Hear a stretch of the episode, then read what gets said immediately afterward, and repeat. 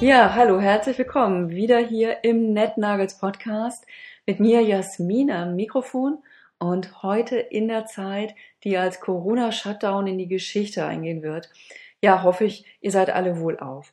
Und allen, die gerade gesundheitlich kämpfen mit dem Coronavirus, wünschen wir, Christina Plath und ich, eine sehr schnelle Genesung. Laut des Dashboards der John Hopkins University, also das aktuell heute am 20. März 2020, jetzt um 17.33 Uhr, höre und sage 18.756 Menschen, die mit dem Coronavirus infiziert sind in Deutschland. Und gerade in diesen Zeiten möchten wir auch als NetNuggets für euch da sein und schenken euch heute den Tag zwei des Netzwerkens im Selbstdialog. Wir hoffen, ihr habt Freude dran. Ja, und legen gleich mal los. Ich habe nun gestern eine Hardcore-Gruppe hier auf Facebook eingerichtet, um mich retten zu lassen von dieser komplett bescheuerten Idee Netzwerken im Selbstdialog. Ja, also niemand soll am Ende sagen, ich hätte nicht alles Menschenmögliche getan, um das Allerschlimmste zu verhindern. Und die Gruppe Netzwerken im Selbstdialog, ja Leute, also ein Projekt des Wahnsinns, die hängt nun mit drin. Jeder und jede hatte hier wirklich die Chance, sich da rauszuhalten. Ich muss das an dieser Stelle nochmal betonen. Das haben auch einige sehr weise von euch getan und die Einladung zu dieser Facebook-Gruppe noch nicht angenommen, werden es vielleicht auch nie tun. Andere werden hm, gewiss noch abspringen, wenn Sie folgende Gruppenregel gelesen haben. Und diese Gruppenregel lautet, wer in diese Gruppe eingeladen wurde, hat die Aufgabe, mich vor einer irrigen Idee zu retten, damit niemand anderes hier zu Schaden kommt und mitbekommt, dass diese bescheuerte Idee starb, bevor sie eine größere Leserinnen- und Hörerinnenschaft zu Tode langweilt. Und wer diese Aufgabe nicht annehmen will von euch, ja, jetzt mal genau hingelesen, den und die kann ich nur zu gut verstehen und bitten, meinen Hilferuf geflissentlich zu ignorieren und still diese Gruppe zu verlassen. Ihr werdet nicht geghostet, ihr werdet nicht entfreundet, nicht von den Weihnachtslisten gestrichen, aber ich denke mir was aus. Bescheuerte Idee, täglich mindestens 500 Wörter zu schreiben, die die Welt erheitern und zugleich Netzwerken entdämonisieren. Der Arbeitstitel, naja, ich sag mal Netzwerken im Selbstdialog. Literaturtyp, ja, Tagebuch oder Selbsthypnose, sucht euch da was aus. In diesem Sinne bitte ich um knallhartes und schonungsloses und möglicherweise sogar konstruktives Feedback. Ja, so viel also zu den Gruppenregeln. Mit Facebook habe ich in den letzten Jahren eine Hassliebe entwickelt. Das funktioniert irgendwie für Kreatives, für Ironisches, für Sarkastisches und konsequente Selbstempörung, also auch für eine Form der Empörungsindustrie, will ich das mal so nennen. Und für so eine inhaltsorientierte Figur wie mich, da ist das einfach nicht immer leicht, ja, irgendwie alles auf diese Kategorien zu verdichten, ohne zu viel Kontext zu verlieren.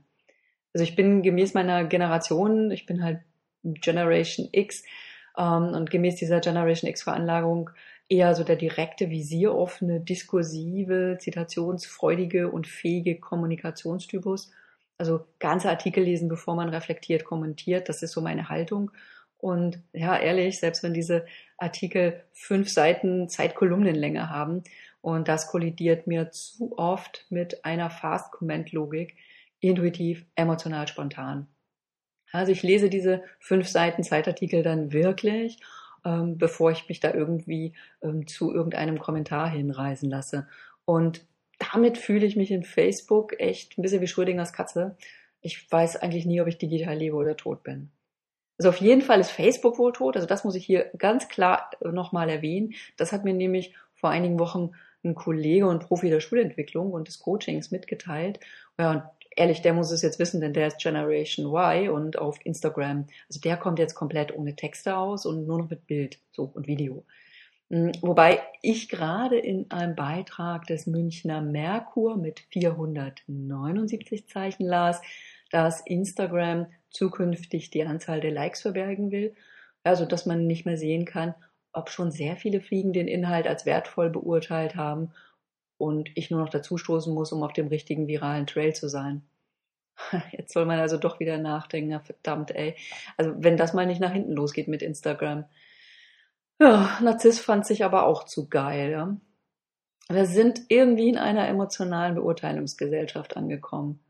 Und das macht mir jetzt auch gerade nochmal klar, warum so viele deutschsprachige Wissenschaftlerinnen, Forscherinnen und Forscher mit diesen digitalen Kommunikations- und Vernetzungsformen da eher fremdeln. Die Scientists haben im Grunde ähnliche Strukturen zu bewältigen wie Kunstschaffende und Freelancer. Impulsives bewertet werden in Social Media Kanälen, das bleibt da einfach nur ein digitales Hintergrundrauschen, ja, indem man ständig irgendwie so nach Subliminals und irgendwie auch ähm, unter ähm, Texten sucht, die häufig einfach nicht da sind. Es ist oft tatsächlich so platt, wie es da erscheint. Ja, also meine Netzwerkaktivitäten für heute sind dann erstmal die Teilnehmerinnenliste für morgen auswendig lernen und die Sichtbarkeit der Teilnehmerin auf der Uni-Homepage recherchieren, um alle morgen mit ihrem Namen anzusprechen und pikanten Details über ihren CV, der so im Internet auftaucht. Dann mit dem Karrierekunstteam die nächste Woche vorbereiten und eine Coachie von gestern mit einer Interviewpartnerin aus meinem Netzwerk für ein Jobinterview vernetzen.